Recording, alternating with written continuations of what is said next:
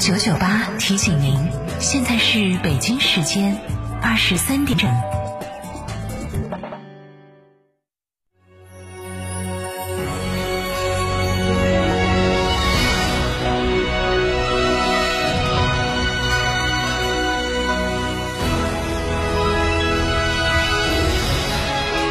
成都的声音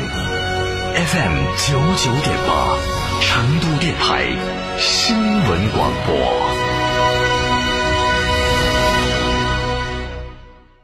秋冬温泉养生，尽在海螺沟景区内贡嘎神汤温泉酒店。雪山怀抱中享专业地质冰川温泉，畅游海螺沟看雪山冰川，探秘原始森林，享藏式美食。客房预订寻成都广电一路通国旅六六零零二三四五。九九八快讯，这里是成都新闻广播 FM 九九八，我们来关注这一时段的九九八快讯。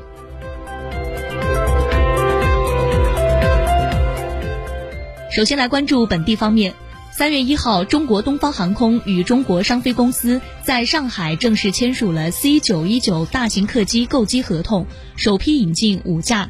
从东航了解到，五架飞机从东航了解到，五架飞机到位后，东航将安排首批飞成都，届时成都旅客将实际感受到国产大飞机的体验。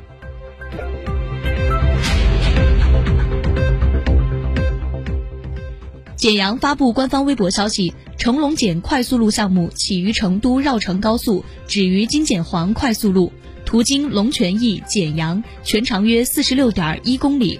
该项目为成都大运会提供必要的交通保障，也是天府国际机场及疏运体系的重要道路。项目建成后，将极大的改善道路的使用功能和行车的舒适度，将大幅缓解天府国际机场高速公路压力。目前整个工程已接近尾声，预计三月下旬进行路面铺设，力争四月三十号完工。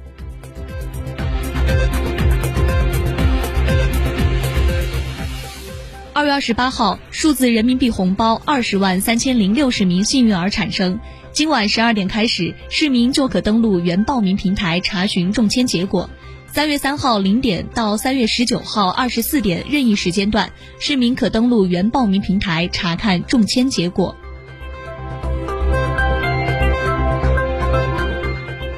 据二零二零四川省电子竞技产业报告显示。二零二零年，四川经济产业规模二百一十八亿，四川经济产业规模二百一十八亿，与二百一十八亿与二零一九年相比增长百分之二十一点一。四川有其注册公司四千四百五十一家，相比二九年同比增长百分之五十三点八。全省电子竞技产业从业人员达到了十二万人，整体收入水平从月薪三千元到五万元不等。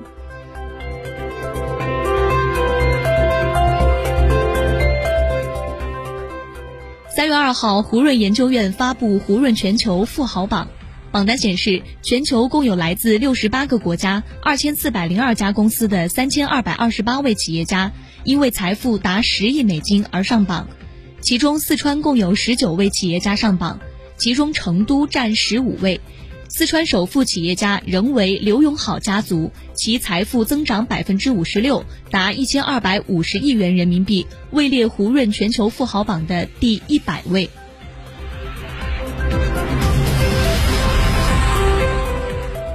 我们把目光转向国内，三月一号，国家语委语言文字规范《中华人民共和国国歌国家通用手语方案》正式实施。该方案首次以听力残疾人手语使用者为主体，规范应用国家通用手语唱国歌。全国人大代表、广东省委副主席、华南师范大学教授林勇表示，在今年全国两会上，他将第三次提出为夫妻合休产假的建议，建议男性产假在四十二天以上。在林勇看来，配套政策不完善，影响了二孩家庭的内部和谐和婴幼儿的健康成长。林勇举例。二孩爸爸仅有七到三十天不等的陪护假，难以分担照顾家庭的职责。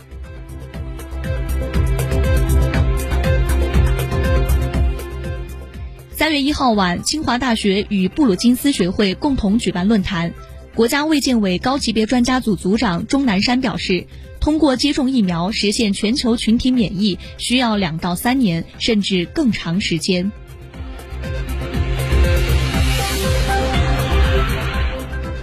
三月二号，最高人民法院发布未成年人司法保护典型案例，表示，随着智能手机和移动支付方式的广泛应用，未成年人直播打赏、虚拟充值消费等导致的纠纷屡见不鲜。最高人民法院民一庭庭长、少年法庭办公室副主任郑学林在发布会上讲到，案件的典型意义在于，司法实践中涉及到的网络打赏、网络游戏的纠纷。多数是限制行为能力人，也就是八周岁以上的未成年人。这些人在网络进戏或者进行打赏时，年人；这些人在网络进戏或者进行打赏时，有的进戏或者进行打赏时，有的几千万，这显然与其年龄水平不相适应。在到法定代理人追认的情况下，其行为是无效的。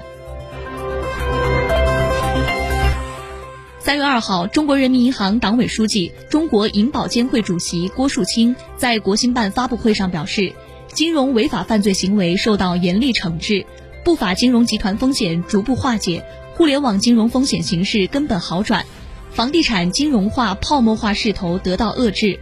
二零二零年房地产贷款增速八年来首次低于各项贷款增速。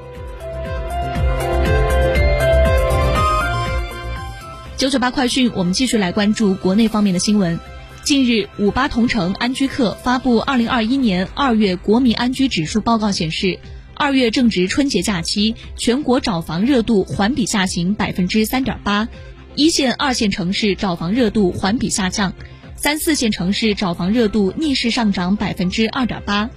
报告称，随着返程人群的回归，预计三月份找房热度会有所回升。三月二号，胡润研究院发布二零二一胡润全球富豪榜，上榜企业家财富计算截止日期为二零二一年的一月十五号，全球新增四百一十二位十亿美金企业家，总数达到三千二百二十八人，创历史新高。中国以一千零五十八位十亿美金企业家领先国，五十八位十亿美金企业家领先美国，亿美金企业家领先国，增加二百五十九位，而美国有六百九十六位，增加七十位。呃，六十七岁的钟闪以五千万亿元的财富，成为第一位进入全球前十的中国企业家，位列第七，并成为亚洲首富。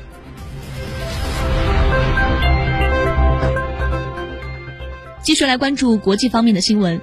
当地时间三月一号，世卫组织卫生紧急项目负责人迈克尔·瑞安表示，年底前结束疫情的想法是不现实的。他表示，现在谈结束疫情还为时尚早，聪明的做法是尽可能减少住院病例数量。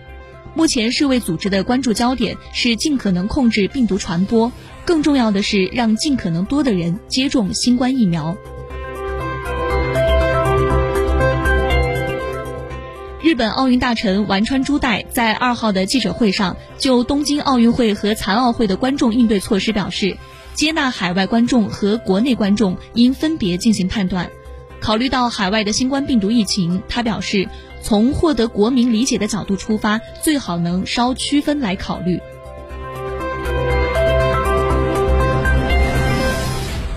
当地时间三月一号，日本厚生劳动省表示，一所医疗机构告称，因保存新冠疫苗所用超低温冷冻库发生故障，导致可接种。